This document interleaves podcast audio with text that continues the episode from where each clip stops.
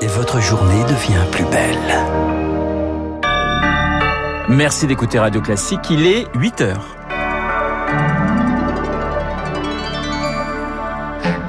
La matinale de Radio Classique avec Renaud Blanc. Les indécis seront-ils devant leur télé ce soir, plus que quelques heures avant le face-à-face entre Emmanuel Macron et Marine Le Pen?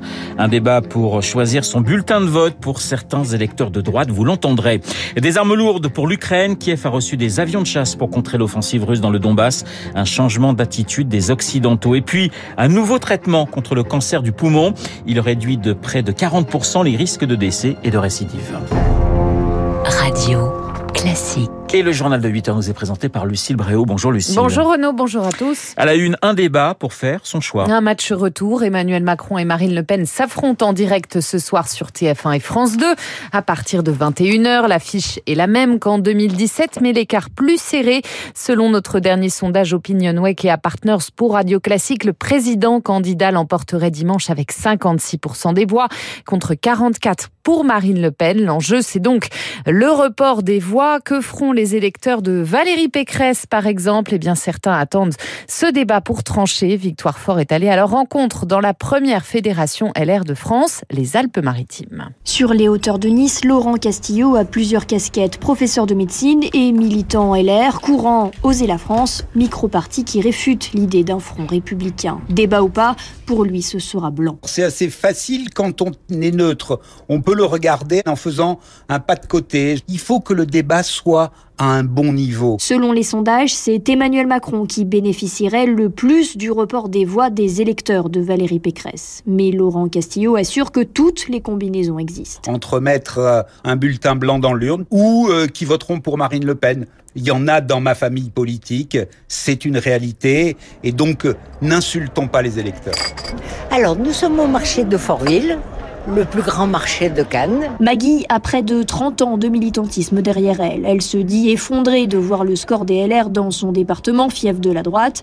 Dimanche, elle penche plutôt pour Emmanuel Macron, mais... C'est pas si simple que ça. Valérie Pécresse a appelé à voter Emmanuel Macron, le président Sarkozy, donc j'entends bien mais je voudrais quand même écouter le débat. Elle pense surtout à la suite. Je suis déjà tournée vers les législatives. Dans ce département, les LR ont six sièges de députés à sauver. Et après tirage au sort, c'est Marine Le Pen qui prendra la parole euh, la première. Elle aura aussi le dernier mot. Ce soir, premier thème abordé, le pouvoir d'achat. Deux heures et demie d'échange au total arbitré par Léa Salamé et Gilles Boulot.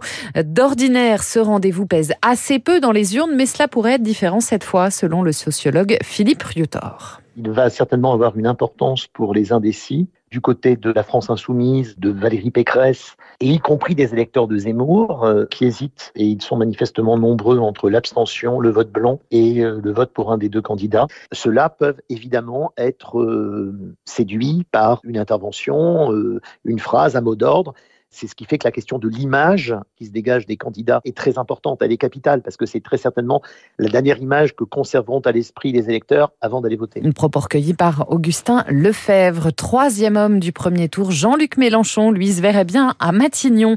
Le chef de file des Insoumis appelle les Français à l'élire Premier ministre lors des législatives de juin. Il mise tout sur ce troisième tour. Le Parti socialiste lui tend la main. Son Conseil national s'est dit prêt hier à un rapprochement avec toutes les forces de gauche Refus des insoumis pour l'instant. 8h04 sur Radio Classique. Lucille en Ukraine, des avions de chasse pour contrer euh, l'offensive russe, euh, russe pardonnez-moi, dans l'Est. Euh, Kiev réclamait aux Occidentaux des MiG-29 que ces militaires savent piloter. Le Pentagone assure que les Ukrainiens ont bien reçu des appareils supplémentaires et des pièces détachées sans préciser le modèle. Des armes pourraient équilibrer un peu le rapport de force sur le front, Marc Tédé.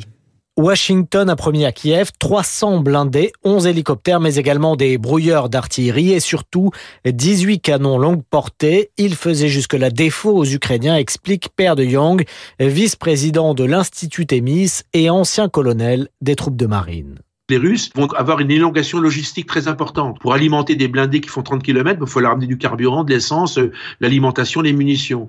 Ce que veulent aujourd'hui les Ukrainiens, c'est des moyens d'artillerie de longue portée, donc une trentaine de kilomètres, pour justement taper dessus. Les États-Unis veulent aussi fournir à l'Ukraine un accès plus large aux renseignements collectés par leur système de surveillance, sans en préciser l'ampleur. Détail Xavier Titelman, ancien aviateur militaire et spécialiste de la sécurité aérienne. On pourrait imaginer qu'un, euh, par exemple, un avion de chasse puisse être accroché au radar par un avion radar américain ou occidental, que cette cible soit désignée au profit d'un système de défense solaire qui soit directement sur le sol pour les Ukrainiens, et ça leur permettrait de tirer sans même avoir besoin d'utiliser leur propre radar. Certains redoutent néanmoins qu'avec un système aussi automatisé, les Occidentaux soient à leur tour considérés par Moscou comme des co-belligérants. Et on en parle bien sûr avec Hubert Védrine, l'ancien ministre des Affaires étrangères, sera votre invité Renaud juste après ce journal. Les États-Unis prépareraient par ailleurs un nouveau paquet d'aide militaire de, de 800 millions de dollars pour l'Ukraine. Washington et ses alliés qui se sont aussi mis d'accord hier pour adopter de nouvelles sanctions. Les défenseurs de Mariupol appellent les dirigeants du monde à l'aide ce matin. Ils demandent leur extraction. Ils craignent de vivre leurs dernières heures.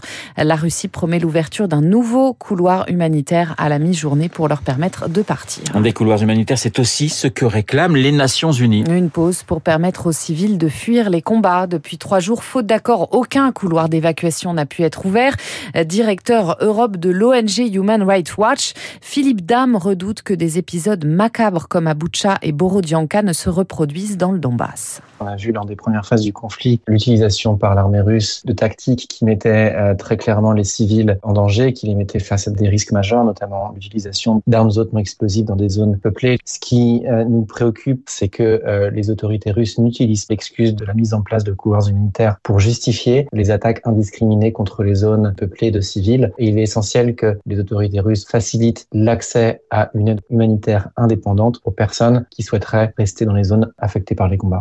Recueillis par Rémi Vallès. Au Proche-Orient, le chef de la diplomatie américaine, Anthony Blinken, appelle Israéliens et Palestiniens à mettre fin au cycle de violence. Il a échangé hier avec Mahmoud Abbas, le président de l'autorité palestinienne, et Yair Lapid, le ministre israélien des Affaires étrangères. Les excuses sans réserve de Boris Johnson dans le scandale du Partygate. Le premier ministre britannique a pris la parole hier devant le Parlement. C'est la première fois qu'il affrontait les députés depuis son amende pour avoir enfreint les restrictions anti-Covid. Il en risque de nouvelles pour au moins cinq autres événements festifs. Lucille, on ouvre euh, la page santé de ce journal. Peut-être une révolution euh, dans le traitement du cancer du poumon. L'Agence européenne du médicament se penche aujourd'hui sur un nouveau protocole clinique. Il combine chimio et immunothérapie. Cela permettrait de réduire de près de moitié les décès. Nicolas Gérard dirige l'Institut du thorax Curie-Montsouris. Il a mené une étude internationale auprès de 400 patients. On sait que ces cancers du poumon sont agressifs. Pour éviter cette rechute, historiquement, on fait de la chimiothérapie, mais ce n'est pas suffisant. Donc ici, on a ajouté à la chimiothérapie euh, de l'immunothérapie, c'est-à-dire un médicament qui va stimuler les défenses du patient contre les cellules cancéreuses. Lorsque les patients vont être opérés après cette euh, combinaison de chimiothérapie et d'immunothérapie, dans un quart des cas, la tumeur aura complètement disparu. Et puis, on réduit le risque de rechuter d'à peu près 40%. Des propos recueillis par Rémi Deux cas d'hépatite d'origine inconnue sous surveillance chez des enfants de moins de 10 ans. Ça se passe au CHU de Lyon. Des cas ont été repérés pour l'instant dans cinq pays d'Europe ainsi qu'aux États-Unis. Parmi les symptômes qui doivent alerter des nausées, des vomissements, de la fatigue et puis en phase aiguë, une jaunisse marquée, des urines foncées et des selles décolorées. En bref, en Isère, six plaintes déposées après des piqûres lors de soirées. Selon les plaignants, quatre hommes, quatre femmes, pardon, et deux hommes âgés de 17 à 22 ans. Elles ont entraîné un malaise. Les faits sont produits en boîte de nuit ou pendant un concert. Le parquet de Grenoble a ouvert une enquête.